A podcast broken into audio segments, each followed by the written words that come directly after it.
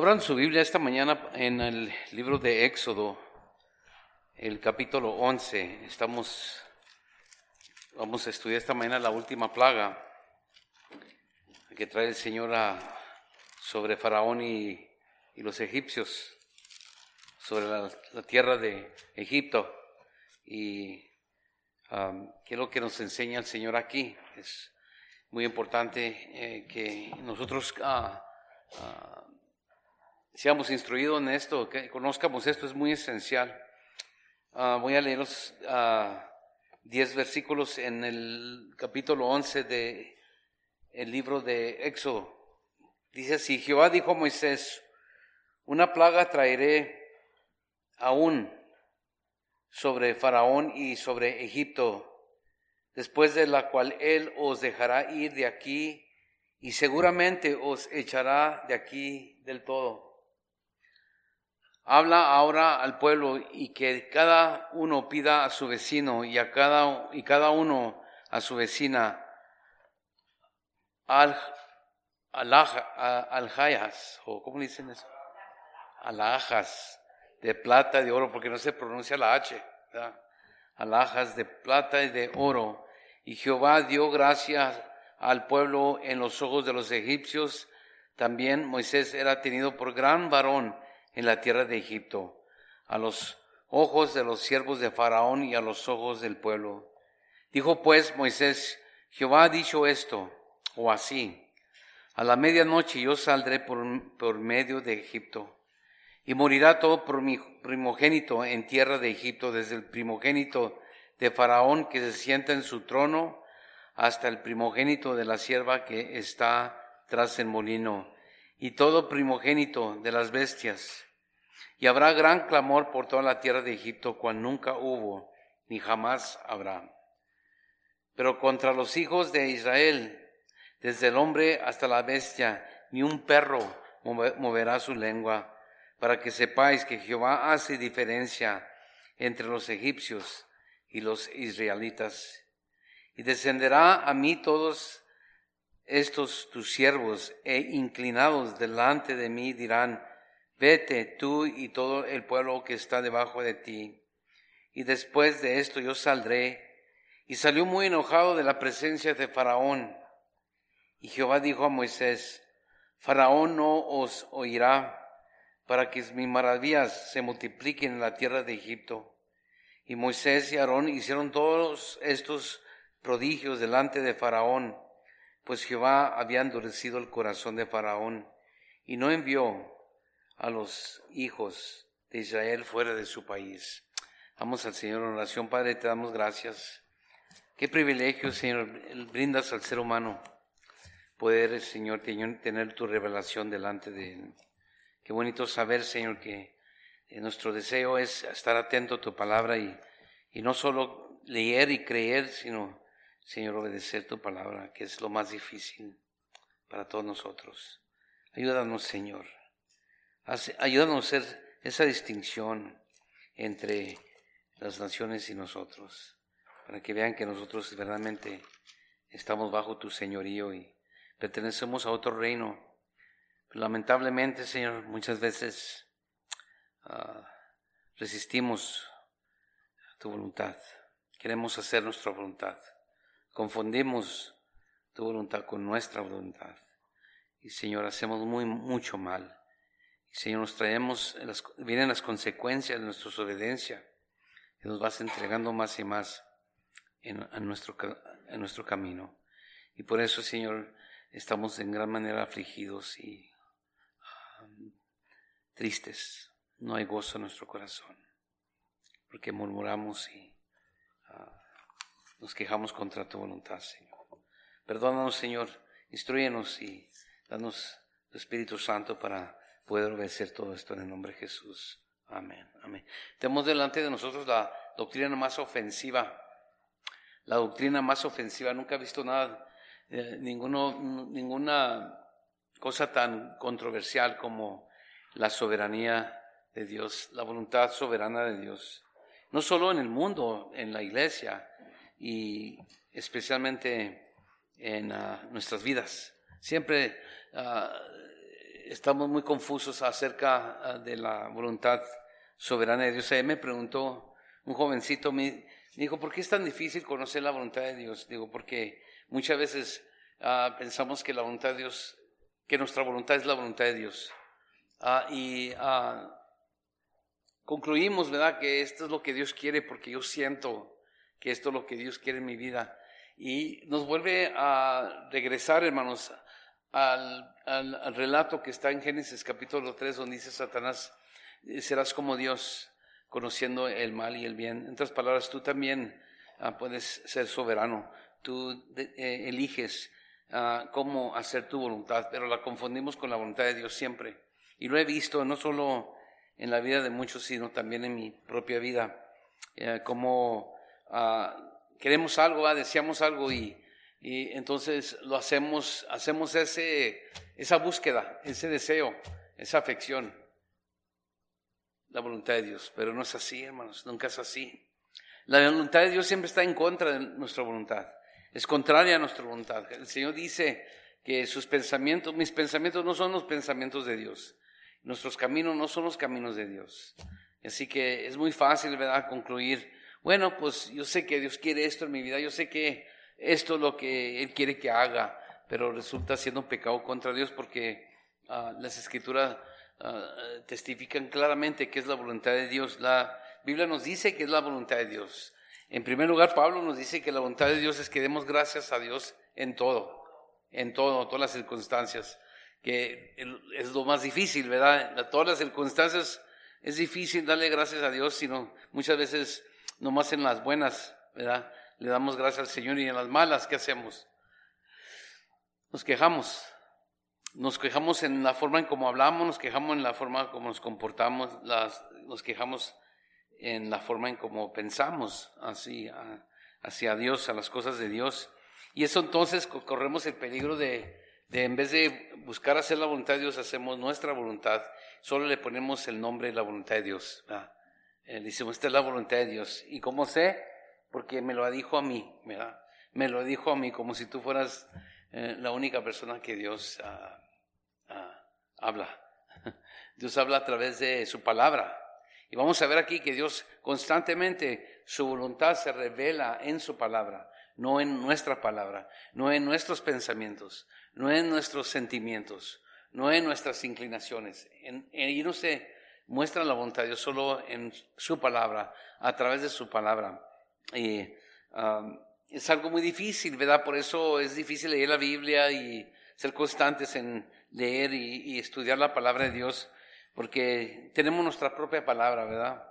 Y siempre buscamos hacer nuestra palabra. Pero también la escritura dice que la voluntad de Dios es nuestra santificación, ¿verdad?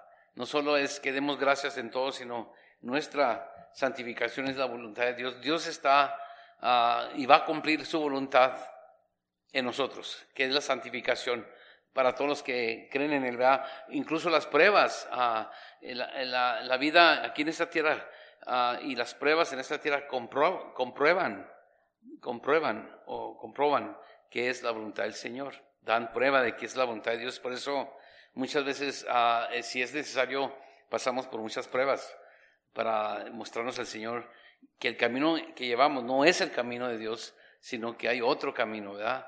Es un camino muy diferente al, al, camino que nosotros ah, escogemos.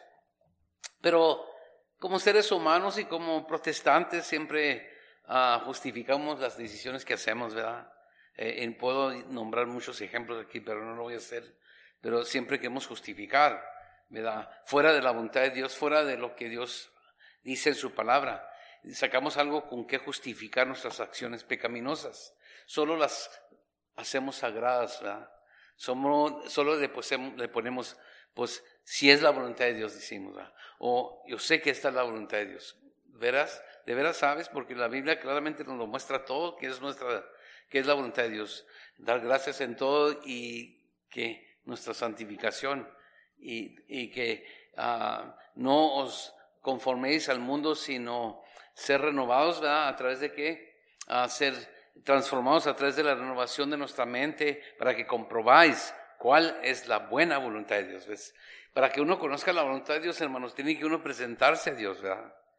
No a la mitad, no poquito acá y poquito no. Dice Pablo, así que hermanos, os ruego por las misericordias de Dios que presentéis vuestros cuerpos, todo lo que hacemos con el cuerpo. La vida aquí en la tierra es lo que quiere decir, la, vida terrenal. Mientras estamos en la tierra vamos a tener estos cuerpos caídos, pero cuando estamos en la presencia de Dios, primeramente vamos a estar en espíritu después vamos a estar en cuerpo glorificado. Pero mientras estamos aquí, hay que presentar vuestros cuerpos, nuestros cuerpos, que es una palabra muy interesante en el griego, es continuamente estar presentándonos a Dios, no nomás una vez. Pues yo me presenté a Dios hace 33 años en, cuando fui adelante y, recé esta oración, o oré esta oración. Es cuando, no, es de cada día, hermanos, cada momento, porque es difícil, ¿verdad? que en, poco tiempo, muy pronto, nos vamos a, otro camino, nos, nos, nos desviamos a, a, otro camino. Uh, queremos resistir la voluntad de Dios, por eso la vida se pone muy más pesada, ¿verdad? Pensamos que, ah, ya encontré la voluntad de Dios, pero en verdad eh, no es así, no es así. Uh, y por eso nos dice que presentemos nuestros cuerpos, dice, en sacrificio vivo. La vida de un cristiano es una vida sacrificial. Es una vida de sacrificar tu tiempo, sacrificar tus afecciones, sacrificar tus deseos, ah, todo, todo sacrificamos. Es una vida de sacrificio, como un animalito, un cordero en esos tiempos que lo, lo tomaban ah, preso, ¿verdad? Y lo llevaban, era uno, un corderito que vamos a estudiar más adelante la próxima semana, ah, que iba a ser presentado para ser ¿qué? sacrificado. Una, persona, un animalito inocente, pero nosotros no somos inocentes. Y la vida de un cristiano es una de presentarse continuamente para ser sacrificado, para que el olor fragrante de una vida sacrificial suba al cielo al olfato del Señor. Que el Señor vea eso como algo agradable para Él, una vida sacrificada, porque dice, porque presentar vuestro cuerpo sacrificio vivo, santo, desapartado para Dios agradable a Dios. En otras palabras, la persona que debemos de buscar ah, ah, para agradar es solamente Dios. Hay una sola persona que debemos estar siempre deseando de agradar, vivir para, para esa persona, apartarnos para esa persona que es Dios. No, nada, nada, nadie más. Dios. Por eso es que eh, este, pasamos por lo que pasamos, porque siempre estamos buscando agradar a alguien más, ¿verdad? Hay que agradar a la audiencia, a la gente, hay que agradar a mis vecinos, hay que agradar, agradar a, a, mis colaboradores en el trabajo. Siempre estamos buscando a, vernos bien, ¿verdad? Especialmente en la iglesia, pero estamos en el mismo, al mismo tiempo desagradando a Dios. Cuando el deseo y el, el, la afección del cristiano es agradar a Dios siempre, a Dios en todo lo que más interesa y lo más que importa. Por eso es difícil para uno con, como acá su consiervo enfocarse en eso porque a nosotros Dios no nos llamó para agradar a nadie, no más que a Dios. ¿ves? no es para que la gente se sienta feliz con uno. En, la Biblia no hay ningún don de Dios para hacer a la gente feliz. ¿ves? Al siervo se le da el don de nomás revelar la palabra de Dios, de aplicar la palabra de Dios, de instruir la palabra al pueblo de Dios pero no para agradar a la gente. Y es un problema universal, ¿verdad? De que todo hombre tiene ese problema de querer mirarse, verse bien enfrente de otros. Pero es Dios el que, que el único que sabe todo, sabe lo que haces a las escondidas, en lo oculto y lo que haces en la luz y en las tinieblas. A Él es el que debemos de siempre buscar agradar. Dice que es vuestro culto racional, es tu adoración uh, racional es razon, razonable, razonable, perdón, de vivir una vida de adoración a Dios. No nomás es los domingos, no nomás es cantar los cánticos, no nomás es uh, hablar el lingo, la palabra, el lenguaje de un cristiano, es buscar eh, rendirle culto al Señor en todo lo que hacemos, uh, en todo lo que hagamos en este cuerpo. No estamos ausentes de este cuerpo porque pensamos en este cuerpo, hacemos en este cuerpo, hablamos a través de este cuerpo, nos expresamos a través de este cuerpo, tocamos a, través de este cuerpo, sentimos a través de este cuerpo, todo es para glorificar a Dios, hermanos. Y lo dice, no os conforméis a este siglo, no, no te hagas conforme al siglo, no, no, no tomes el molde, la forma de este siglo. Eh, cualquier siglo en que hemos estado en la iglesia, ¿verdad? En este siglo que estamos ahorita, eh, el siglo que 21, ¿verdad? Debemos de no conformarnos a la cultura como hacen las cosas los que no creen. Y lamentablemente lo que muchas veces Ah, hacemos, hacemos, nos comportamos y hablamos como los de que están afuera de la iglesia. Y lo dice, eh, a este digo, sino transformaos, ¿ves? Por medio del, de la renovación de vuestro entendimiento, que viene a través de la palabra de Dios, porque dice, para que comprobéis cuál sea la buena, cuál sea la buena voluntad de Dios. ¿ves? ¿Cuál es la buena voluntad? Pues sabemos que todas las cosas obran para el bien, ¿verdad? Entonces todo lo que nos sucede en la vida sea negativo o positivo, es la voluntad de Dios, ¿verdad? Tiene un propósito ah, para instruirnos. Qué bueno es Dios en todo. Dios es bueno en todo, aún en las aflicciones y en las tribulaciones y en las pruebas que, que experimentamos. Dios es bueno. Es difícil para nosotros entender eso porque no vemos uh, toda la escena, no vemos el principio al fin, ¿verdad? Y como nuestros hijos ¿va? no saben que los estamos disciplinando para el bien, para madurarlos, para que sepan vivir en esta vida, para que puedan sobrevivir, ¿verdad? Pero ellos lo verán en el momento ahí como algo malo. Mi mamá, mi papá son muy duros conmigo, no me dejan ver la televisión, me tienen estudiando, me tienen ah, trabajando afuera o, haciendo mis, mis, mis, mis quehaceres. No entienden así nosotros, no entendemos. Eh, que es la buena voluntad de Dios y la única manera de conocer qué es la buena voluntad de Dios es a través de las escrituras, no a través de lo que yo siento, hermanos. Porque yo te digo una cosa, si no me siento bien, pienso que la voluntad de Dios es que ya me vaya yo a Chama, ¿verdad? Eso pienso yo, pero no es así. La escritura dice que no, que tengo que presentar mi cuerpo al Señor siempre, constantemente. Él decide, ¿verdad? Y tampoco Él lo decide para mí, ¿verdad? Eh, Dios me lo, me lo elige, me, lo, me lo presenta a través de su palabra, no a través de un sentimiento, ¿verdad? No a través de alguna emoción, no a través de, algún pensamiento mío que viene que dice, si me hace que Dios quiere que hagas esto. No, muchas de las veces lo que Dios quiere que hagamos, no queremos. La mayoría de las veces no queremos. ¿Por qué? Porque estamos, eh, hermanos, el, el, querer ser Dios está muy entretejido en nosotros, muy entretejido en el corazón de uno. Uh, son mis decisiones, yo hago, digo, digo esto y aquí mis chicharrones truenan, ¿verdad? Aquí en mi casa mis chicharrones truenan, mis chicharrones de, de pella, ¿verdad? Y qué ricos. Ahí voy, no se crean. Dice, para que comprobéis cuál sea la buena voluntad de Dios, agradable y perfecta, ¿ves? Y perfecta. La voluntad de Dios es, no hay ninguna duda, no hay nada por qué dudar en la voluntad de Dios. No, se cuestiona la voluntad de Dios, porque Él es Dios, Él sabe lo que está haciendo nosotros. Ah, es como los niños también otra vez dicen, ay papá, tú no sabes lo que dices. Y yo les digo, ¿cuántos años tiene aquí usted en la tierra? Doce. ¿Cuántos años tiene viejito este? Uy, muchos.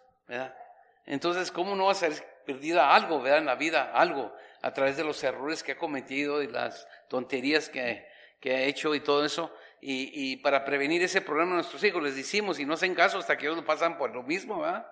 No hacen caso, dicen, usted no sabe nada, ustedes están antiguos, ustedes están viejitos, no saben, ¿verdad? Pues uh, el Señor le dicen el, el anciano de los días, al Señor, anciano de los siglos, no está viejito Dios, pero significa que Él siempre ha estado aquí, siempre ha estado, Dios siempre ha existido y Él sabe perfectamente uh, cómo hacer las cosas. No hay ninguna, ningún error en Dios. Dios es ver, dice las escrituras, Él es veraz, His truth. No hay ninguna mentira en Dios. Dice que no hay ninguna tinieblas en Dios. No hay nada malo en Dios. Todo es bueno. Así que lo que Dios permite en la vida de los cristianos, ¿eh? Estoy hablando, los que han sido redimidos, es todo bueno.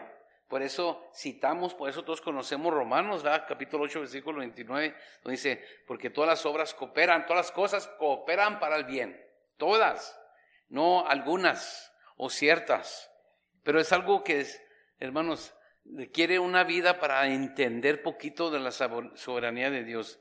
Y es lo que nos demuestra este texto. ¿Qué, qué significa soberanía, hermanos? ¿Qué, ¿Qué es la soberanía? Porque ofende a muchos, ¿verdad? Nosotros estamos impuestos a vivir en una sociedad demócrata, ¿verdad? Eh, pero el reino de Dios no es una, una democracia, perdón. No es una democracia donde uno elige, donde uno vota. El reino de Dios no necesita que votes, porque Dios no tiene rival. No tiene, Dios no tiene alguien que va a contestar contra él, que va a pelear contra él, que, que, que, que es uno, una, una, una cosa opuesta a Dios. Dios todo lo que hace va a trabajar conforme su perfecta voluntad. El reino de Dios es una monarquía, Él es rey. Y como aquí en este país no estamos acostumbrados a, una a un gobierno monarco, monarco, este, no sabemos lo que es vivir bajo un reino monarco. ¿Por qué? Porque pensamos que cada quien puede ser lo que es bueno delante de sus ojos. Y en una monarquía, no, el rey dice. ¿ves? Por eso ya no hay, uh, en, especialmente en Europa, no hay un verdadero rey o reina, es más un títere. Eh, eh, más bien es el, ministro, prime minister, ¿verdad? Principal, el que, su, el que manda. Y el rey nomás es ahí una, como una, un, como una, una cosa que recordarles del pasado, pero no tienen autoridad. La reina de Europa, de Inglaterra, de, de, de, de Britania no tiene autoridad como el ministro principal. Eh, es como un presidente el ministro principal. Y así que no estamos acostumbrados y por eso es difícil para nosotros someternos a un reino de monarquía, de rey. ¿Por qué? Porque somos en, en, en naturaleza, la naturaleza somos demócratas. No me gustan los demócratas a mí, pero disculpen si soy usted demócrata.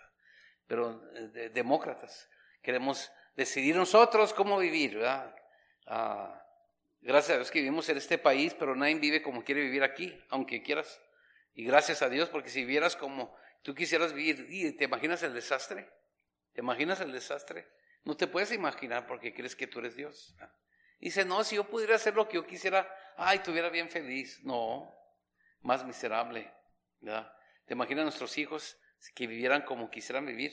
nunca la, recogían su cuarto, nunca lavaban su ropa, nunca lavaban los trastes, ah, eh, nunca se bañaban. Y te imaginas el desastre, el caos en esa casa. Así son ahora, ¿verdad? Eh, y, pero hay orden, hay reglas, reglamentos, ah, regulaciones. Tenemos que levantarnos temprano.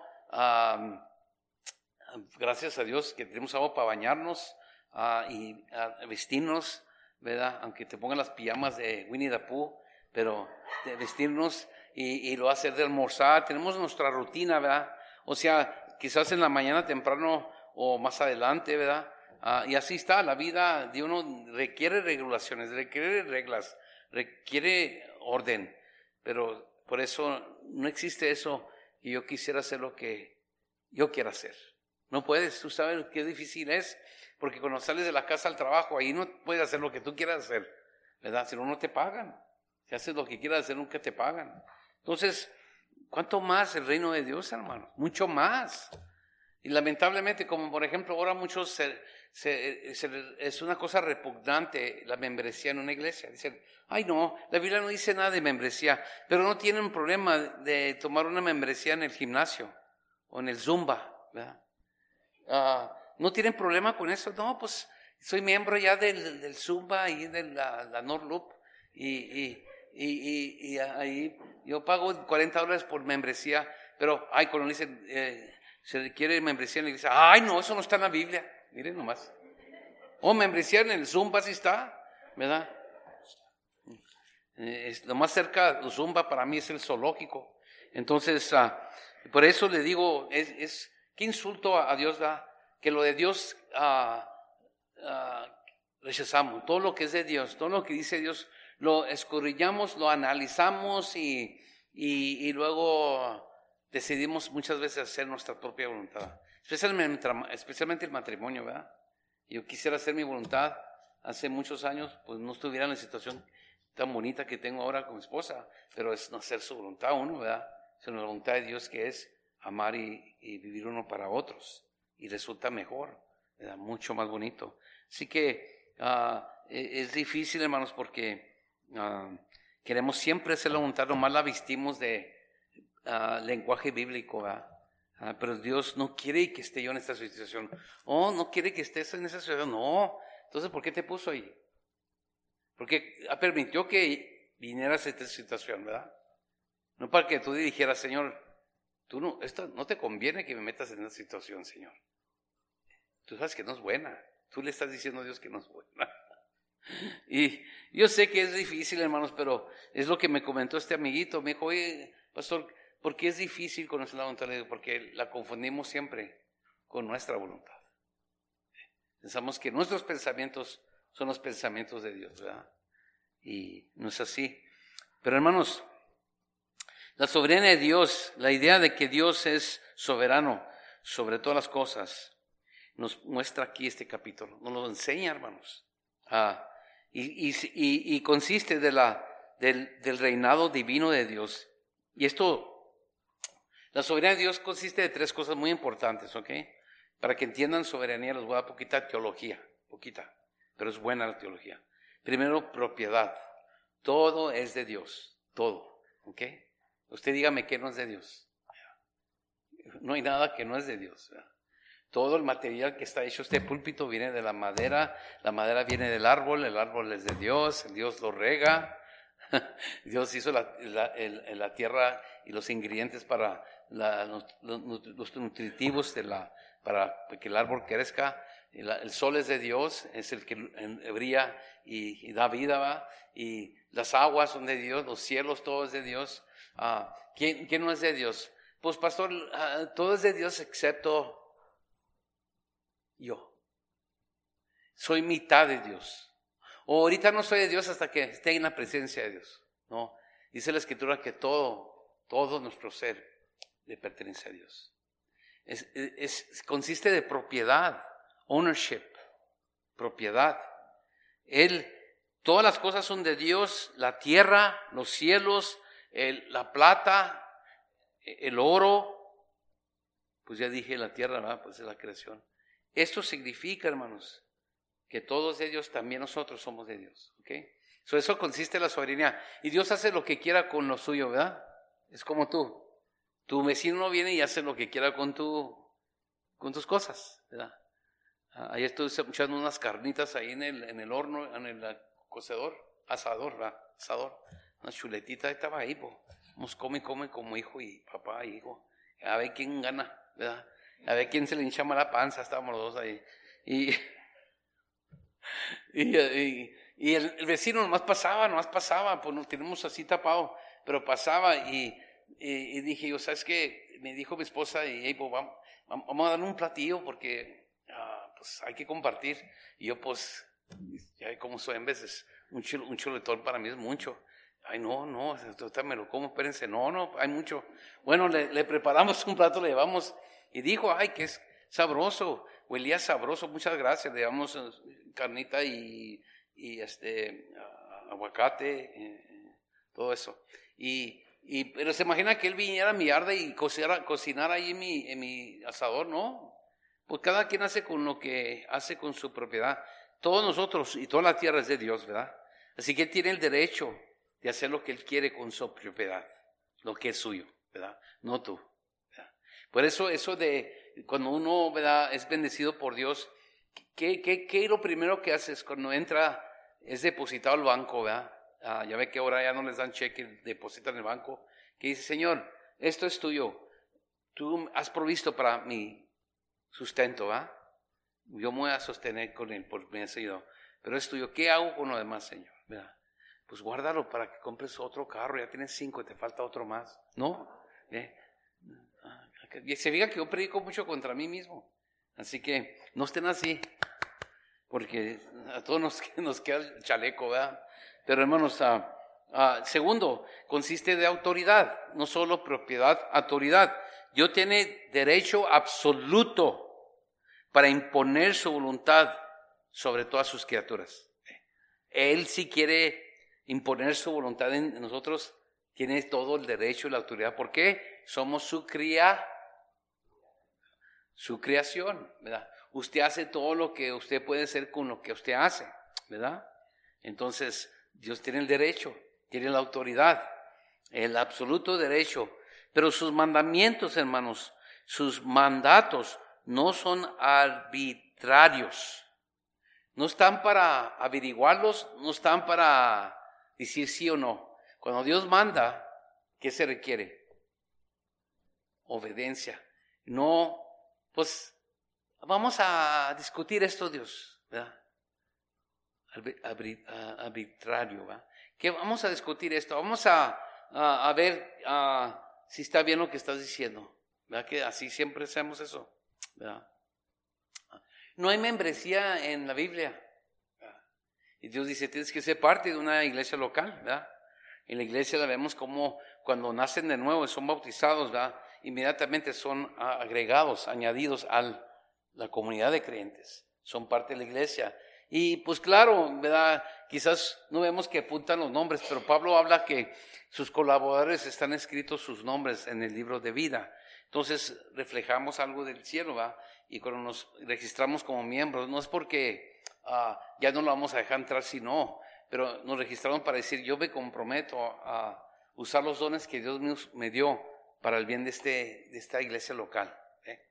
Por eso, por algo te dio Dios te dio un don o dones, no te los dio para que los tengas en tu casa nomás, que es tu don. Es que no, pues pastor, yo no puedo servir porque pues, no me siento digno, digna de servir. ¿Quién te dijo que eras digno? ¿Cuándo? ¿Quién te, dio la, idea de que sirves hasta que seas digno? ¿Verdad?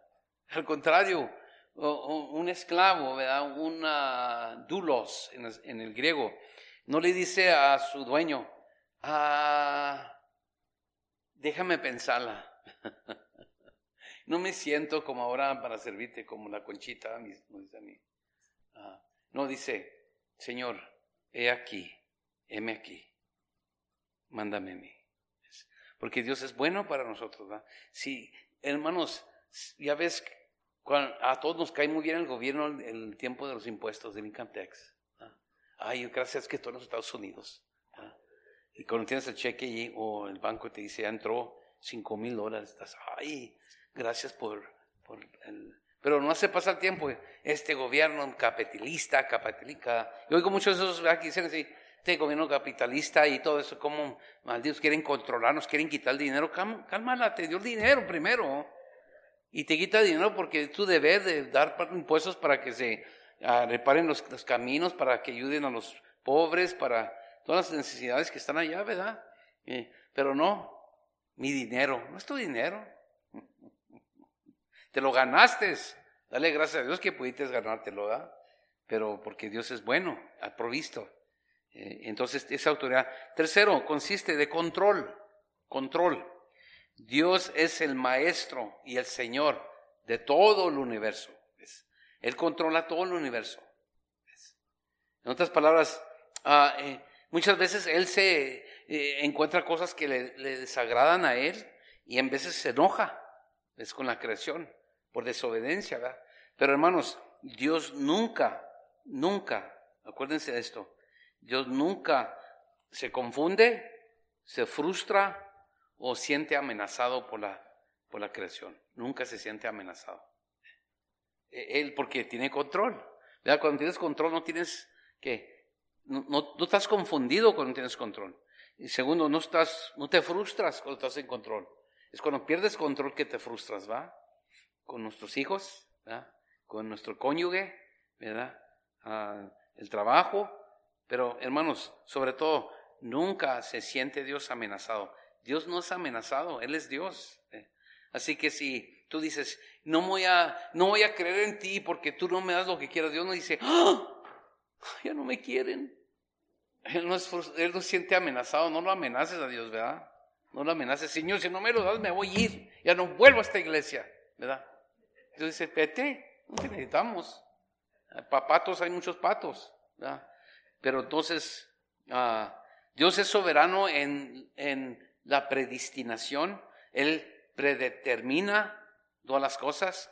Pero hermanos, predeterminando, determinando todas las cosas no significa que Dios anula las decisiones. Él no anula. La, si tú decides desobedecer a Dios, sufre las consecuencias, ¿verdad? No es la culpa de Dios. Dios no es el autor del pecado. Incluso Dios usa el pecado y lo convierte en, bueno. Pero el pecado viene de uno, no de Dios. Así, las decisiones malas y pecaminosas. No dice, dice, no, y he oído esto de cristianos, ay hermano pastor, ay he sido un desobediente, pero que se haga la voluntad de Dios. Eso no es la voluntad de Dios, es tu santificación. Esa fue tu voluntad, el de andar pecando, ¿verdad? Acabo Dios es el, soberano, Él sabe lo que estoy haciendo. Oh, de saber sí, y soberanamente te vas a ir al infierno. Así que no le, no le inculpes a Dios por tu pecado, ¿ves? Nunca. La soberanía de Dios en la predestinación no anula las decisiones que hace una persona. Vamos a ver ahora, Faraón no quiere nada, así que el Señor endurece su corazón. Y eso quiere decir que lo entrega a eso. Lo entrega y más endurece el corazón del hombre. Más, no se ablanda. Cuando Dios trata con uno, ahí la posibilidad de que se ablande ese corazón viene a través de la misericordia de Dios. Y por eso, es soberano en la creación. Dios hace lo que Él hace con la creación, ¿verdad? Ayer me dijo un gordito, como yo, me dijo, pues Dios creó también a los panzoncitos. Dije, no, ah, no los creó así, nos deformamos así.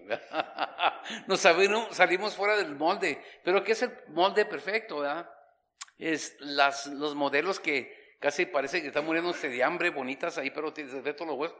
Ese no es el modelo perfecto de Dios. Tarzán, no, no, eso no es el perfecto. Este, no se qué. si ese está más deformado que que, pero no sabemos, solo Cristo, ¿verdad? Es el hombre ideal, es Jesucristo, el ser humano ideal, ¿verdad? Porque él estaba haciendo siempre la voluntad de Dios, pero tuvo tiempos que tenía, estaba cansado, ah, con hambre, ¿verdad? Ah, no había dormido, eh, sintió dolor, sintió todo lo que un ser humano siente, excepto que él era un hijo perfecto, ¿verdad? Y como no tenemos retratos de Cristo, no sabemos que es un cuerpo ideal. El cuerpo ideal es conforme a lo que Dios te dio a ti, ¿va? Ya si se sale fuera de, de forma, no es culpa de Dios. Eso me digo yo. El tercero es soberano en, en la revelación. Dios se ha revelado a través de la creación, ¿verdad? A través de toda la creación. Dice la escritura que el hombre no tiene excusa. Dios se ha revelado a través de la creación. Pero la creación no revela el misterio de Dios. ¿Y qué es el misterio de Dios? El Evangelio, la redención. Eso solo la revela Dios a través de su palabra. Y Dios es el que inicia esa revelación, ¿ves? Y lo que vamos a ver aquí. Dios es el que inicia esa revelación, no el hombre, ¿verdad? Entonces tenemos que depender en Dios, hermanos. Si queremos conocer al verdadero Dios, nosotros esta mañana tenemos que conocerlo a través de su palabra, no a través de alguna opinión, ¿verdad? O a través de algún sentimiento o un sueño que tuve o una experiencia que tuve yo. No, hermanos. Yo sé que Dios es así porque lo sentí. Era una brisa fresca nomás. Eso no es Dios. Dios trajo la brisa, pero Dios no es la brisa. Dios es el que mueve la brisa. Yo, no, pues yo sé que sí es Dios porque así lo siento yo. Eso es tu idea y tu invención de quién es Dios. Es una idolatría. Dios se revela a través de su palabra, hermanos. Y luego Él es soberano en la redención, ¿verdad? Él es el que inicia, Él es el que envió a su Hijo y le, dio un cuerpo, le preparó un cuerpo para que viniese y sea entregado a los hombres por la predeterminación de Dios. Los entregó el consejo predeterminado por Dios, lo entregó a manos de hombres impíos. Eh, Dios es el soberano en la redención y luego Dios es soberano en el evangelismo, ¿verdad? Y eso no quiere decir que, bueno, pues Dios sabe quién va a salvar. Ahí me estoy yo viendo televisión, ¿no, hermanos? No.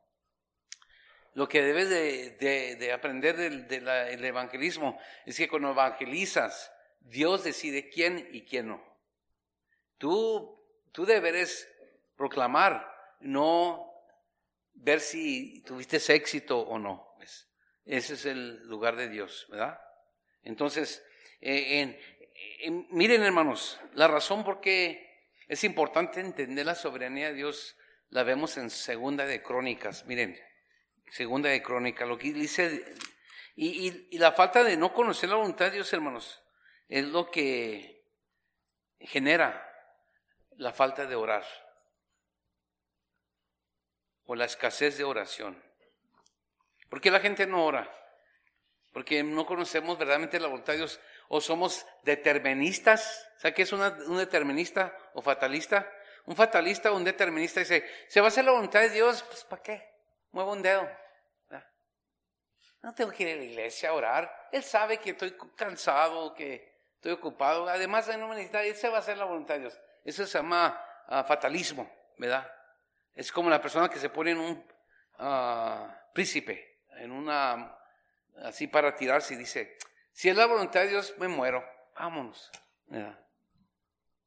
Pues claro, te vas a morir. ¿Por qué? Es la voluntad de Dios que la altura y la gravedad trabajen juntos. ¡Ah! La verdad, vámonos. Panquequi. Pero miren Segunda de Crónicas, capítulo 7, porque Dios estableció esas leyes de la naturaleza, ¿verdad? Mucho cuidado. Eh, tu peso no crea que es como la de una plumita. Pesamos ah, bastante para que la gravedad de la tierra nos jale para abajo y depende de la altura, la velocidad. si me caigo de aquí, pues ya ve cómo se cae uno cuando se trompieza. Ah, ah, apenas, ¿va? Pero si cae se lastima. Pero si vetas de una colina desde abajo, de allá arriba, un cañón, pues vas a caer como un cañón, vámonos. Más la velocidad es como cuando ah, hay un accidente, ¿verdad? Si tu auto va a 60 millas por hora, ¿verdad? Y es el problema, mucha gente piensa que están seguros adentro del, del, carro, porque van 60 millas la hora. Piensa que nomás el carro va a 60 millas la hora. Tú vas a 60 millas la hora también. Cuando pegas en algo que está ya fijo, todo se como un bote de soda, de aluminio, porque va a 60 millas la hora y la cosa está fija así, vas a chocar y va a querer seguir yendo 60 millas la hora y tú también vas a 60 millas la hora y no nomás te quebras, te rompes las piernas y las rodillas se te hacen pedazos, el volante se viene y te aplasta y te hace todo pedazos, porque tú vas a 60 millas la hora. ¿Sí me entienden? Porque Dios estableció esa ley. Dios puso esa ley en la naturaleza. Y eso se, la ley de la naturaleza, la naturaleza va a ser siempre la voluntad de quién? De Dios. Entonces, segunda de Crónicas, capítulo 7, miren lo que dice versículo 12. Acaba de terminar la casa de Jehová Salomón, y lo dice en versículo 12, y apareció Jehová a Salomón de noche y le dijo, es lo que le dice Jehová a Salomón, yo he oído tu oración y he elegido para mí este lugar por casa de sacrificio. El templo debe ser una casa de sacrificio. Si yo cerrare los cielos para que no haya lluvia, fíjense bien. Y si mandare a la langosta, ¿quién es el que manda a la langosta que consuma la tierra? Es Dios. Es el, el, el COVID lo mandó Dios, no Satanás. ¿Y qué ha hecho? Ha sacudido todo, ¿verdad? Y nos ha mostrado qué miedosos somos, ¿verdad? ¿Cuántos se nos queremos ir al cielo? Nadie. no digo que es tonto, vea uno, ah, que, eh, es, la indiferencia es mal, es, mala. Hay que estar atento, estar agradecido con Dios, pero si mi Dios Padre mandó esa cosa, ¿por qué le debo tener miedo a lo que Dios me manda, verdad? Dios Señor, tú nos vas a cuidar, pero tampoco no te poner a prueba, ¿verdad? Hay que ser truchas, ¿verdad? Pero no tan truchas que. Demasiado. Entonces, Dios mandó el, el COVID, hermanos. Dios manda todo. Dice, y si mando la, langosta, dice, uh, dice, que ensuma la tierra, o si enviare pestilencia, ahí está, a mi pueblo. ¡Ah! Al pueblo le trae, manda pestilencia el Señor. Miren lo que dice el otro. Y se humillare mi pueblo. Es el propósito para humillarnos. Sobre el cual mi nombre es invocado y oraren. ¿Ves? Tienen que no solo ser humillados, orar y buscar en mi rostro. Buscar mi rostro no que es buscar un retrato del Señor, no es tener un deseo para conocer a Dios, ¿verdad? Es como en una en un, en un por ejemplo, en una estación de transportación donde hay mucha gente, especialmente en, Juárez, ¿va? Y está buscando, esperando a alguien que usted ama, ¿va? Que venga de Jalisco, de allá de eh, Mérida, de donde sea que vienen, o de Acapulco, está ahí esperando en la estación. Y llegan, hay mucha gente, ¿usted qué busca? A cualquier persona no busca al que conoce. Así es buscar a Jehová, hermanos. Buscaré, el que buscare mi rostro, dice, quise y se convirtiere de sus malos caminos, entonces, entonces, subraye si puede subrayar su entonces yo iré desde los cielos y perdonaré sus pecados y sanaré su tierra. Ahora estarán abiertos mis ojos y atentos mis oídos a la oración en este lugar. Porque he, ahora he elegido y santificado esta casa para que esté en ella mi nombre para siempre y mis ojos y mi corazón estarán allí para siempre. Fíjense qué bonito. La oración, hermanos, el que conoce la voluntad de Dios sabe que Dios es el que envía qué? Todas estas cosas, ah, e incluso también la pestilencia, para humillarnos, para mostrarnos que no estamos tan fuertes en el Señor, ¿verdad? Que, ¿verdad? Ah, que, que, tanto necesitamos al Señor, ¿verdad? Así que todo esto no viene porque el diablo, ay, el diablo, ay, el diablo ya la trae con nosotros. No, el Señor la trae con nosotros. Quiero mirar a su pueblo. Y, y, en vez de estar ahí triste y miserable, ponte a pensar, ¿verdad? Ahí viendo para afuera en la ventana, ponte a Señor, qué terco soy, ¿verdad? Por eso necesito tanto. Por eso, Señor, me mandas plaga y plaga y plaga, pestilencia. No hago caso. Ay, qué feo mi corazón. En vez de decir, Señor, ¿por qué? ¿Por qué Dios me mandas esto? Oh, discúlpame, ah, mi hijo, no sabía que eras perfecto. No te mere tú no mereces esto, ya estás muy entero y completo.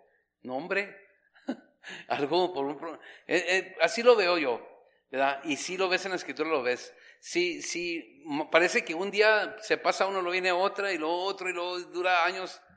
La culpa no es de Dios, no es que se olvidó de ti o, o no le importa, es que está más enfocado en ti y no entiendes. Por eso hay diez plagas aquí, ¿se fijan? ¿Ah? En vez de quejarte, mejor di, ah, Señor, ten misericordia de mí.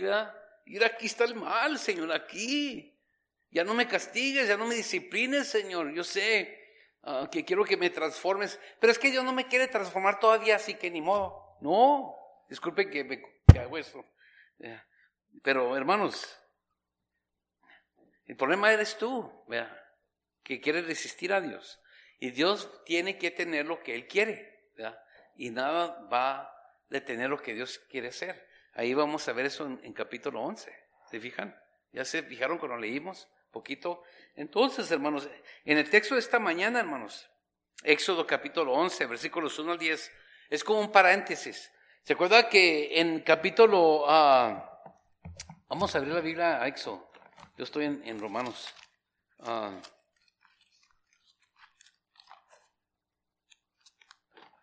en, el, versículo, en el capítulo 10, versículo 28, Miren lo que el faraón le dijo. El faraón no quiere nada. Dice, retírate de mí. Guárdate que no veas más mi rostro, porque en cualquier día que vieres mi rostro morirás. Lo amenazó ya faraón, ¿verdad? Y Moisés respondió, bien, has dicho, por primera vez hablas la verdad. Lo que tienes dentro de tu corazón salió a la superficie. Odias a Dios y a su mensajero, ¿verdad? Y dice, no veré más tu rostro. Y todavía no se ha apartado Moisés, se va a ir, ya no lo va a ver a Faraón, ya no se van a ver. Pero antes de, apartarse, apartarse, tenemos capítulo 11, versículos 1 al 10, para que nos enseñe el Señor que a pesar de que el Faraón rechazó el mensaje, rechazó a Dios, a Jehová, eso no va a detener a Dios a hacer su voluntad. Porque el que es Dios es Jehová, no Faraón. Acuérdense, en los egipcios creían que Faraón era el hijo de Dios, de Re, el dios del sol. Y, lo respetaban así, lo adoraban. Le enseñaban a sus hijos a, cómo adorar y cantarle eh, salmos a Faraón. Era un dios para ellos. Y los egipcios piensan, sí, nuestro Dios va a ganar a pesar de todas las plagas. Y Dios aquí en este capítulo está diciendo, ah, ah, ah, ah. Lo que yo digo se va a hacer. Lo que yo digo se va a. Es la voluntad soberana de Dios, hermanos. Y este, esta plaga final, hermanos, le han llamado la, la plaga que el gran señal de la soberanía de Dios. Le llaman la plaga de la gran señal o signo de la soberanía de Dios. Aquí vemos toda la soberanía de Dios en, en, en, pedacitos. Pero todo viene atrás de qué? Jehová dijo. Jehová le dijo a Moisés y Moisés le dijo a Faraón. Es lo que Dios revela. Ahí vemos la soberanía de Dios. Y el problema de muchos de nosotros, ¿por qué luchamos mucho con la soberana voluntad de Dios? Es porque no conocemos a Dios y su palabra. No la conocemos. Entonces, hermanos, esta plaga la va a usar el Señor para forzar a, los egipcios dejar ir a Israel. Es la final. Dios ya sabía cuántas se iban a llevar. ¿Se acuerdan que les dijo Moisés? Yo a hacer muchas maravillas y prodigios. Y voy a hacer a, a Faraón que suelte mi gente, que la deje salir. Porque el que dice que salga soy yo. Y ese hombre me va a hacer caso a mí. ¿ves? Es, algo muy interesante. No importa, hermanos, cómo se vean las cosas en la vida, las malas cosas. Una cosa debemos de siempre, siempre acordarnos. Dios es el que tiene el poder soberano y la capacidad de voltear todo para el bien, todo. Por eso uno ora, Señor, por favor, ayúdame aquí. ¿Para qué ora uno? Porque Dios, solo Dios tiene el poder de cambiar todas las cosas. Todo. Él, acuérdense, ya les dije, es soberano sobre la creación, sobre el universo, sobre todo lo que sucede. Y si Dios quiere, cambia tu situación, ¿verdad? Si Él quiere. Entonces, por eso tenemos reunión de oración, por eso oramos en la casa, por eso inclinamos nuestro rostro en la mañana y al anochecer, antes de acostarnos, porque el soberano no eres tú, es Dios. Mañana, si Dios quiere, ¿verdad? Voy a hacer esto y esto. Si es la voluntad de Dios. Porque en la mañana, si no, las cosas no salen como queremos, ¿qué pasa? ¿Eh? ¿Qué pasa? No se hizo la voluntad de yo como Dios. Y estoy enojadísimo. Y empiezo a juzgar como un Dios. Este viejo, esta mujer, ay, ya me tienen cansados. Pues cómo no. El problema eres tú que estás luchando porque estás cansado.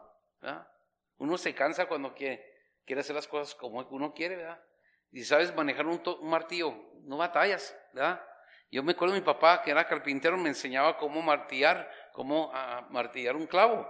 Y si lo agarras de mero arriba, vas a batallar.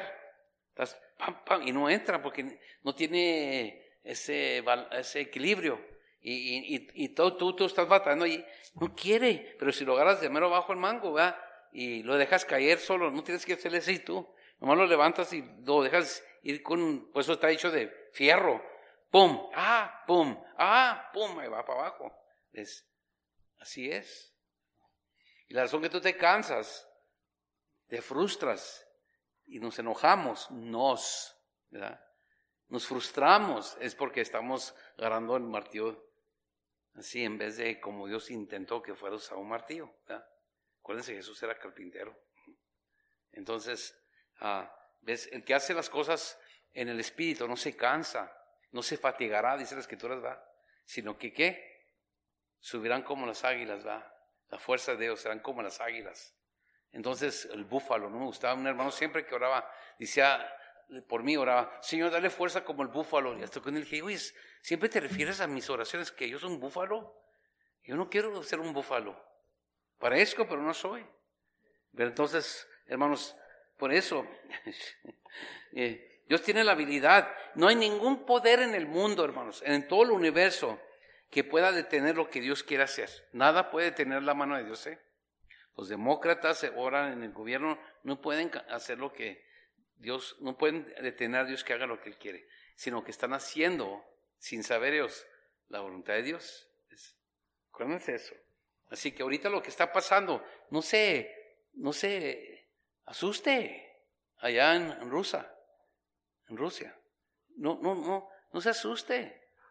Ay, van a venir a atacar a los Estados Unidos. Pues si vienen, qué bueno. Necesita humillarse esta nación, ¿verdad? Eh, Rusia es una nación muy fuerte. Tienen la bomba nuclear y todo eso. Así que Dios hace lo que Él quiere, Él mueve. Dice incluso que cuando restaura al pueblo, dice, ah, quita el ejército que viene del norte a atacar. Él lo maneja. Él maneja todas las cosas. Así que andan ahí todos, ay, ahora pobrecitos los de Ucrania, va, Ucrania. Ay, pobrecitos, no, nada de pobres, son pecadores. Es que la noticia lo dicen pobrecitos, pero ¿sabían usted que Ucrania es un país muy, muy, muy maligna también? Es un país muy maligno. Pero le hacemos caso a la noticia en vez de hacerle caso a Dios, que todos los hombres son pecadores. ¿Ves? Todos. No hay inocentes. El único inocente fue el puro Hijo de Dios. ¿Ves? No hay inocentes. Tampoco decimos qué bueno que, reciban lo que merezcan. No, porque tú también puedes recibir lo que mereces. Así que Dios tenga misericordia. Entonces, hermanos, ¿qué es la voluntad? ¿Qué es el plan soberano de Dios aquí en este capítulo? Que Israel salga de Egipto, ¿verdad? ¿Esa es la voluntad de Dios? ¿No? Claro que sí. Y Dios va a utilizar, va a usar soberanamente esta plaga. ¿Para qué? Para cumplir su plan soberano. ¿Ves? El plan soberano de Dios es que Israel salga de Egipto y Dios soberanamente usa una plaga, una plaga más o aún para cumplir su plan soberano. Es, es lo que estamos viendo aquí, hermanos. Y esta plaga, hermanos, se va a cumplir en el capítulo 12. Ahorita, como le dije, es una amenaza, es una, un advertimiento a, a, Faraón que lo que ya va a hacer Dios ya no puede hacerse para atrás. Dios ya le dio cuántas oportunidades? Nueve. Cuando dijo, no te quiero ver, Moisés, rechazó completamente el mensaje de Dios y al mensajero. Entonces, ya aquí está diciendo el Señor lo que va a cumplir lo que intentó mucho antes que Israel fuera esclavos, antes que los hebreos sean esclavos. Dios ya le había dicho a Abraham, ¿se acuerdan? Que se iban a ir por 400 años y iban a ser esclavos. Dios le dijo a Abraham, ya no tenía la nación de, Israel, ya no venía. Abraham es el padre de la nación de Israel. Pero le dijo, de tu descendencia, dice, tu descendencia se va a ir a la esclavitud en una tierra extraña o extranjera por 400 años. Y luego Dios le dijo eso. ¿Se fijan el plan ya de Dios? ¿Qué culpa tienen los que pobres eh, israelitas que iban a nacer y se iban a ser esclavos? Pues hermano, hermana, ya va a ver por toda la historia el pueblo de Israel, son idólatras de corazón. Somos idólatras. No hay nadie inocente en nosotros. Ah, y, y hermanos, y Dios le prometió eso. Pero el capítulo 12, ahí vamos a ver cumplimiento de estas cosas. Y esta plaga, la, décima plaga, hermanos, es un puente que cierra entre las plagas y la Pascua. Es el puente, the bridge, that bridges the gap between the plagues and the Passover. Y la matanza de los primogénitos, hermanos, tiene unas ramificaciones tremendas, hermanos la matanza del primogénito, ¿qué nos dice? ¿Quién va a ser ah, asesinado? ¿A quién van a matar para nuestra salvación? El Hijo unigénito, el primogénito de Dios. ¿Sí fijan? Y por él, por la sangre de Jesús, nunca conoceremos nosotros la ira de Dios que va a conocer egipcio. En Apocalipsis, la ira de Dios que se demuestra en los vasos que van a echar sobre la tierra los siete ángeles, hermanos, es la tremenda ira de Dios multiplicada en comparación a las plagas de Egipcio. Lo que Dios está haciendo, lo que va a hacer, lo que estamos viendo aún ahora, es Dios multiplicando las plagas de Egipto sobre un mundo incrédulo. Y así que Jesucristo, hermanos, vino, el primogénito de Dios fue asesinado, lo mataron en la cruz para que su sangre, como vamos a ver en la Pascua, eh, sea rociada a nosotros y no venga ni se acerque la ira de Dios a nosotros, ¿verdad? Porque miren lo que dice, que es el Jehová el que va a bajar, el que va a venir a medianoche. Dios es el que viene a destruir, ¿ok? No es el diablo. Porque miren lo que dice ah, en capítulo 11, ah, perdón, sí, capítulo 11, en, ah, en versículo 4. Dijo pues Moisés, Jehová dicho así, a la medianoche. ¿Por qué medianoche, hermanos? Porque la ira de Dios va a venir de repente, cuando uno está dormido, ¿va? ¿Quién está dormido en la medianoche ahora? Casi muy la gente ahora, ¿va? Estamos en YouTube. Estamos Pero la medianoche es cuando la gente, se espera que la gente está acostada, dormida ya al tercer sueño al primer sueño y de repente va a venir esto. Pero es algo muy interesante también, hermano. Vemos la compasión de Dios, porque los niños primogénitos, ¿va? Que decimos, ay, pobrecitos inocentes, ¿va? Se van a morir en su, sueño. Qué bonito, ¿va? No van a sufrir, no van a sufrir violencia los niños. ¿Ok?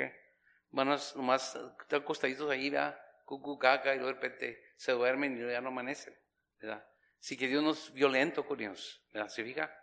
Cuando vengan a la medianoche, los niños están, los niños están acostados, ¿va? Están dormidos.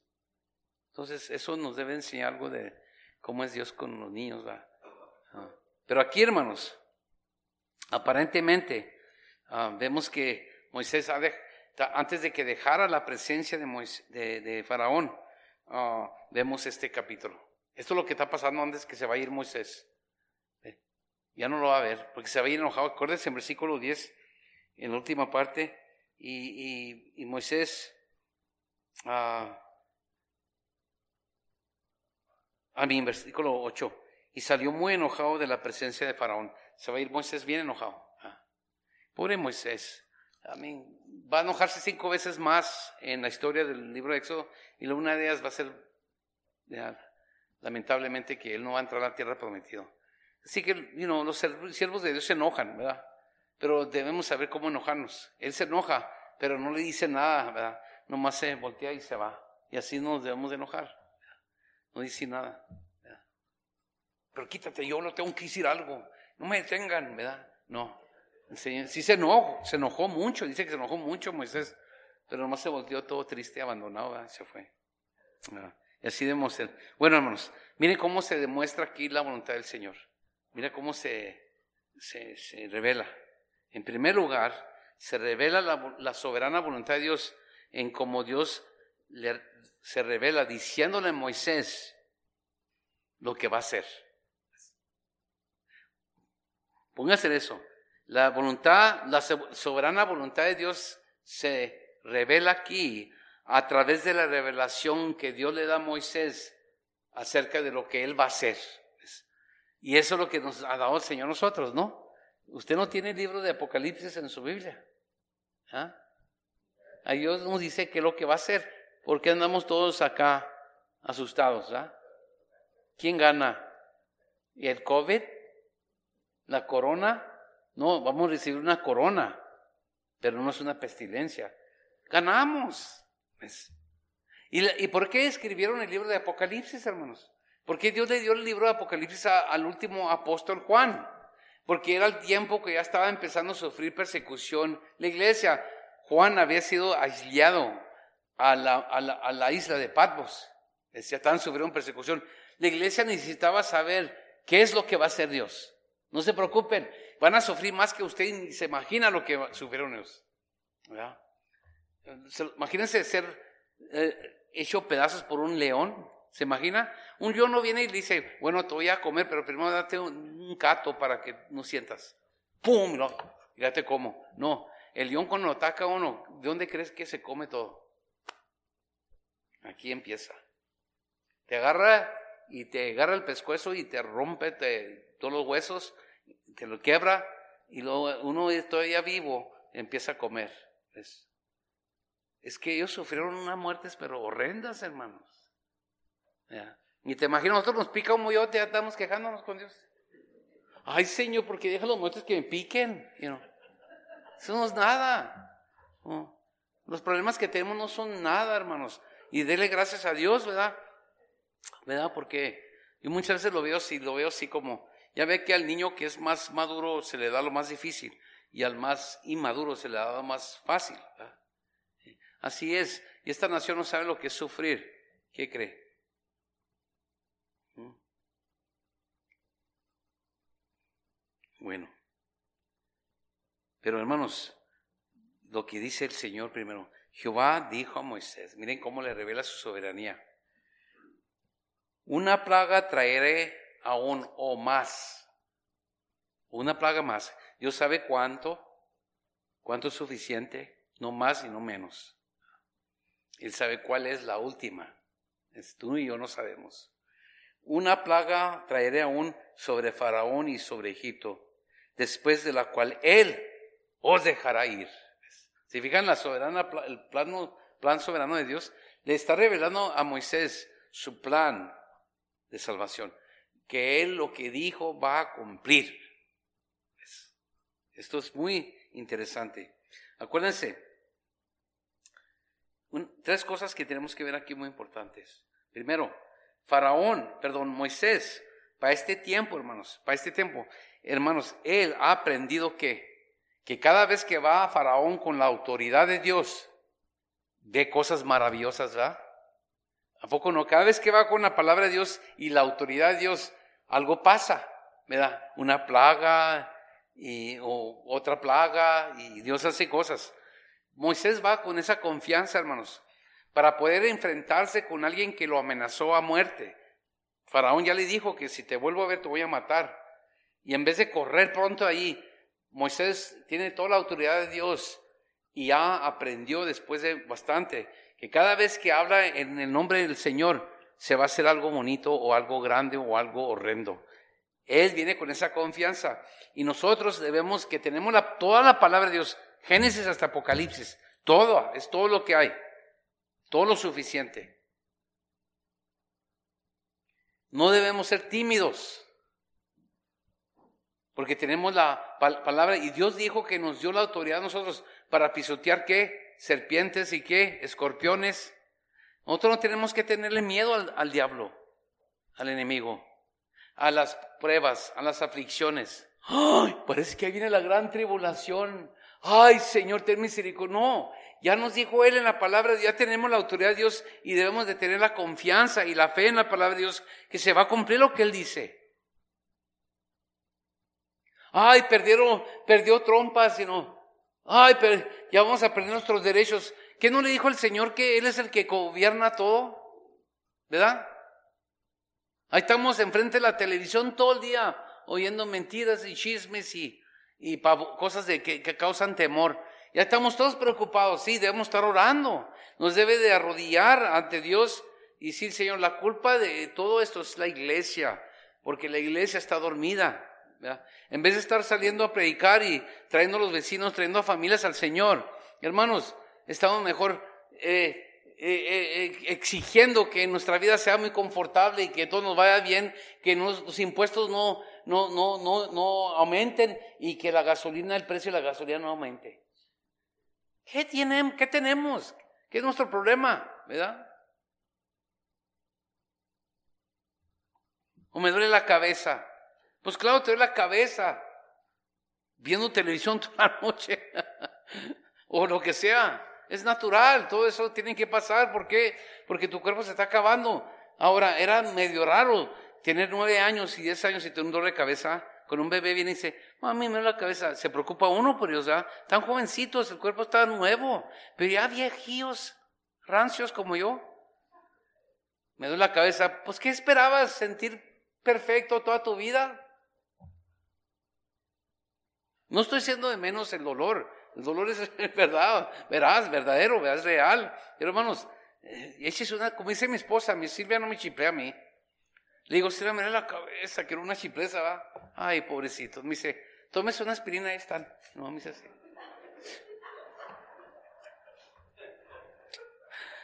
Ya me tomé una, pues tómese otra, acá se puede tomar dos. Ay, que Poquitas chiplezas, no. Ay, pobrecito. Venga para rascar la cabeza, va. Vaya, cómprese una hamburguesa. Ay, ya se me quitó.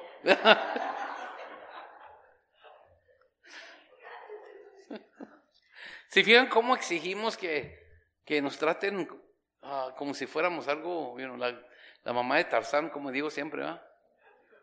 Nunca salió la mamá de Tarzán, pero bueno, hermanos, él sabía que cuando viene con la autoridad de Dios, él puede ir a decirle a Moisés. ¿eh? Por eso se quedó allí. Segundo, esta plaga, hermanos, demuestra el, el nivel último de la soberanía de Dios. Cuando dice, ve dile, Voy a darle esta revelación a Faraón que yo voy a sacar a mi pueblo de Egipto. Él no necesita el permiso de él. Hermanos, no, hermanos, miren, no solo van a salir de Egipto, van a ir con el botín, se van a llevar cosas. ¿Qué suave? El Señor dice, no, no solo los voy a sacar, sino y los egipcios les van a dar cosas. Piles plata y oro te lo van a dar, ¿verdad?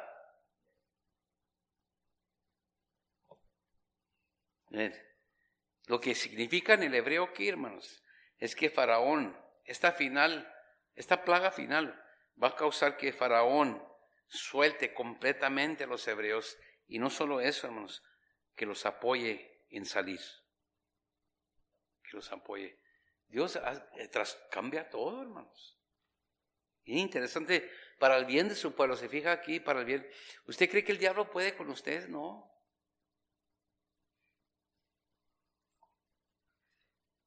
Eso es lo que vemos. Tercero, la confianza que tiene Moisés aquí para enfrentarse ante Faraón, hermanos, que lo ha amenazado, está enseñándonos que él conoce la palabra de Dios, la conoce.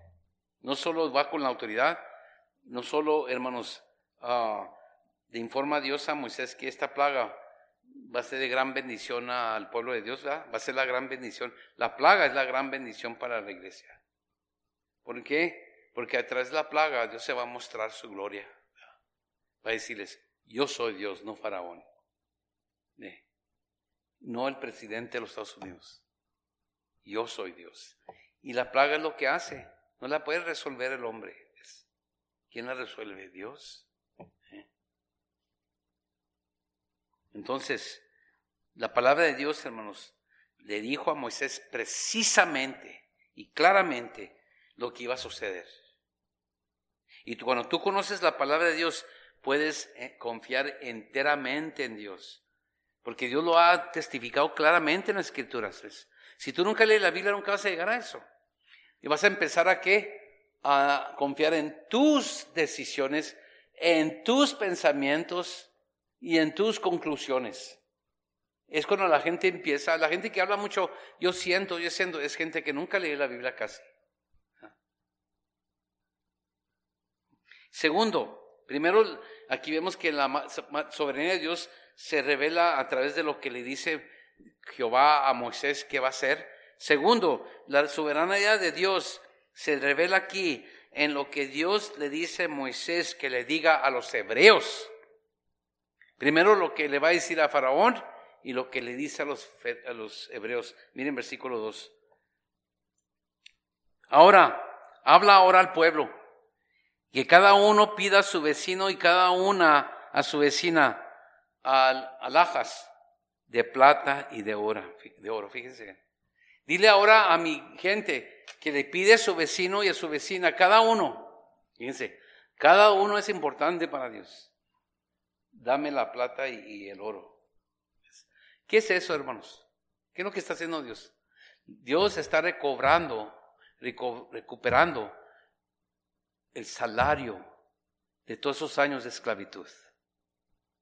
¿Sí me entienden? Todos esos 400 años que estuvieron de esclavos, ¿no se les pagaba? Aquí dice el Señor, antes de salir, voy a recobrarles todo. Y se los van a dar a usted. Todo lo que hermanos, Dios a cada uno de nosotros, todo lo que usted ha perdido, nos va a dar mucho más mejor. ¿No le dijo eso Jesús a los apóstoles? Pues Señor, perdimos casa, familias, ¿y qué le dijo? Recibirán cien veces más. ¿Te fijas? No vamos a salir con las manos vacías, hermanos. Usted cuando se va a ir a la presencia de Dios está, ay, ya voy a dejar mi familia, ¿qué voy a hacer? Mi casa, mi, mi troca. hermanos, cuando usted se vaya con el Señor, va a recibir cien veces más. No va a salir vacía. No va a salir vacía. Hermanos, como les dije en Génesis capítulo 15, versículos 13 y 14, Dios promete que van a ser esclavizados. Miren conmigo Génesis 15. Ya lo mencioné, pero no lo menciono todo. Ya vamos a terminar. Eso dicen. Se trajeron lonche. Ándele, otra me da una. En, Génesis 15, versículo 13, ah, miren lo que le dice el Señor a, Abraham, ¿eh? No está en la nación, no existe la nación. Entonces, versículo 13, Génesis 15, versículo 13. Entonces Jehová dijo a Abraham, ten por cierto que tu descendencia, ten por cierto que tu descendencia morará en tierra ajena y será esclava allí y será oprimida cuatrocientos años. No solo esclava, va a ser oprimida. Ay Señor, vamos a sufrir, sí. Pero miren, versículo 14, mas también a la nación a la cual servirán, juzgaré yo, que es Egipto, y después de esto saldrán con qué? Con gran riqueza. ¿verdad? Dice la escritura que nosotros, Cristo se hizo pobre, ¿para qué? Hacían ricos. ¿verdad? No es dinero, hermanos. Usted ni, se, ni nos imaginamos lo que vamos a tener en el cielo. ¿verdad? Por eso no hay matrimonio en el cielo. ¿Para qué quiere casarse en el cielo? ¿verdad? Ay, es que quiero la vida feliz para siempre, forever, ever. Allá es forever, ever. En la presencia de Dios hay qué? Llenura de qué? Gozo. Plenitud de gozo y placeres para siempre. ¿Se fijan? ¿Ah? Yo me imaginaba una vez, estaba hace mucho, pensar que era que siempre me iban a servir pastel de tres leches, me encanta. Es lo que no me deja comer Silvia. Pero no, hermanos, es mucho, no es algo carnal, es algo que llena el alma. Tú, es como si Dios te concede un momento de de sentir la presencia de Dios en tu, en, en tu, tu recámara de oración. En vez en cuando Dios es, si uno no busca eso, nomás está eh, leyendo y orando y de repente siente la presencia, es una cosa inexplicable, es algo muy bonito que uno ah, salta con, uh, en extasía de, de, de alabanza. Eso no es nada, hermanos. Será plenitud de gozo. ¿Sabe qué es plenitud de gozo? Lo que usted busca y yo el fin de semana y no hallamos. En, en, todas las formas que, se, que, que, uno piensa que va a tener algo satisfactorio, no, no hay aquí, ¿verdad? Porque claro, eh, se come lo que uno quiere, ¿verdad? Pero se pasa. El T-bone, y cuando lo ves y lo cortas y todo, ay, qué sabroso, pero ahora tú, ay. Y en la mañana estás, ay, ya no quiero comer carne por un mes. Y a menos de una semana otra vez. Pero hermanos, eso no es nada, es nomás una forma débil para mostrarte eso. Pero llenura, plenitud de gozo, es algo inexpresable. Tú y yo no vamos a conocer, vamos a conocer lo que nunca has conocido en la presencia de Dios. Anímate. Morir. No matarte. Anímate, cuando venga el día tuyo vas a decir, aleluya. ¿Verdad? Ah, me dijo uno del pastor que uno de sus ancianos ya está en hospice, ya está para morir, que dice, ay, que él dice, gracias a Dios, ahora todo estoy con mi Señor. En vez de estar deprimido, enojado, ay, ya me voy a ir, ¿qué hice, Señor? Pues ¿quién que quieres vivir en ese cuerpo toda tu vida? ¿Te imaginas que Dios te diera otros 100 ah, años en este cuerpo? Todas las mañanas, ay, ay, yo no quiero vivir así siempre. Bueno, para los jóvenes también, porque al rato usted llega allí, ¿verdad? Así que Dios siempre cumple. Miren, van a salir con gran riqueza. Y también le dijo en Éxodo capítulo 3 a Moisés. Miren, Éxodo capítulo 3, versículo 21. A ver, ¿qué son ya? Ya, ya voy a, voy a leer esto.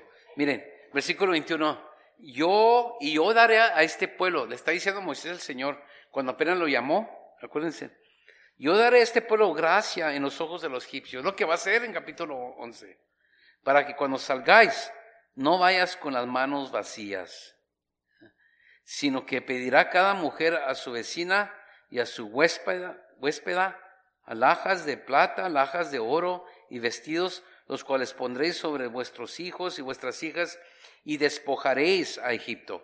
Hermanos, van a sacar tanto que para cuando construyen el tabernáculo, el templo, hermanos, van a construirlo de oro y todo, todo lo que sacaron de Egipto, van a usarlo para ¿qué? Construir la casa de Jehová. Qué bonito. Y ahí los quiero dejar, hermanos, colgados hasta la próxima semana.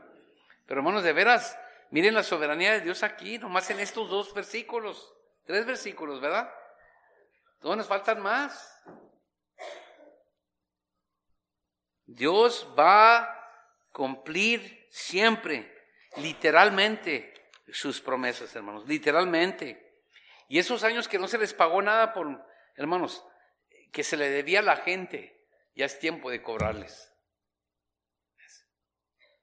Todas sus libertades que usted pierde porque es cristiano, deje que le quiten todo. ¿Se acuerda que dijo el Señor que le voltee la otra qué? Mejía. ¿Cabo qué? Si le piden su saco, déle todo, ¿verdad? ¿Por qué? Porque usted ya tiene más que lo que se imagina. Y cuando venga el día aquel, todo aquello se le ha agregado mucho más. Mucho más. ¿Y qué crees?